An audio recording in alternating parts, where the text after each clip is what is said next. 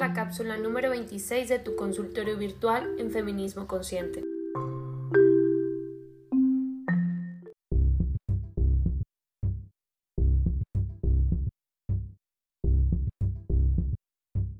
Hace un mes terminé una relación que solo se basaba en tener sexo cuando el vato tenía tiempo. Él es médico.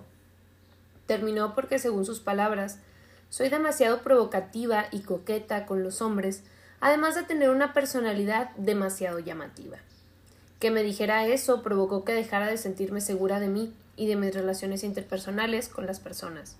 Y no solo eso, no quiero tener que relacionarme con hombres por miedo a que crean que estoy siendo provocativa o que les coqueteo.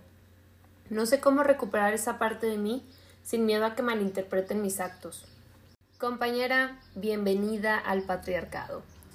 Hagas lo que hagas, sin importar qué hagas, qué digas o demás, los hombres siempre lo interpretan como que eres demasiado amable o eres demasiado coqueta, porque eso es lo que les han enseñado porque las mujeres siempre tenemos que estar dispuestas para ellos, siempre tenemos que estar disponibles para ellos. Y si no lo somos, pues entonces estamos mal o estamos dispuestas a otras personas, ¿no? Así que, ojo con esto. Siempre van a malinterpretar tus actos porque eres mujer en un sistema patriarcal. Yo sé que suena horrible, pero es cierto. Y o nos acostumbramos y nos vale, o necesitamos terapia urgente para que nos valga. Porque no podemos vivir angustiadas ni permitiendo que los vatos y su inseguridad nos dañe de esta manera como te está dañando a ti. Fíjate cómo fueron sus palabras. Para empezar, tener solamente sexo sin ningún otro lazo, pues eso no es ser responsable ni de sus cuerpos ni de la responsabilidad afectiva. Y cuando el vato tenía tiempo, entonces eso quiere decir que tú estabas sometida a sus deseos y a sus placeres.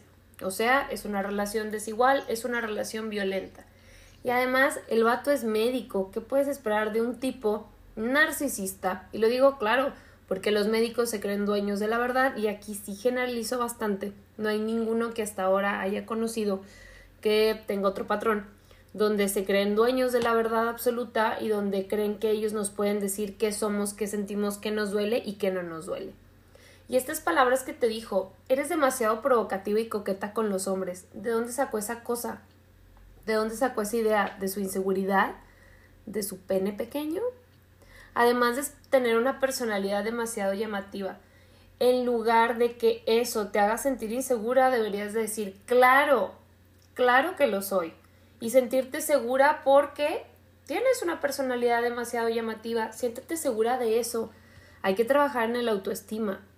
Hay que trabajar en habitarnos a nosotras mismas, en habitar nuestras cuerpas, en habitar nuestra vida, para que nadie crea que puede venirnos a manipular ni hacernos sentir menos con lo maravillosas que nosotras somos. Dices que también te sientes insegura de ti. Hay que trabajar en eso de las relaciones interpersonales con otras personas y ya no te quieres relacionar con los hombres. Pues no querernos relacionar con los hombres sería lo más sano que pudiéramos hacer en este sistema, ser separatistas y abogar por el lesbofeminismo. Pero sin miedo a que crean que eres provocativa o coqueta.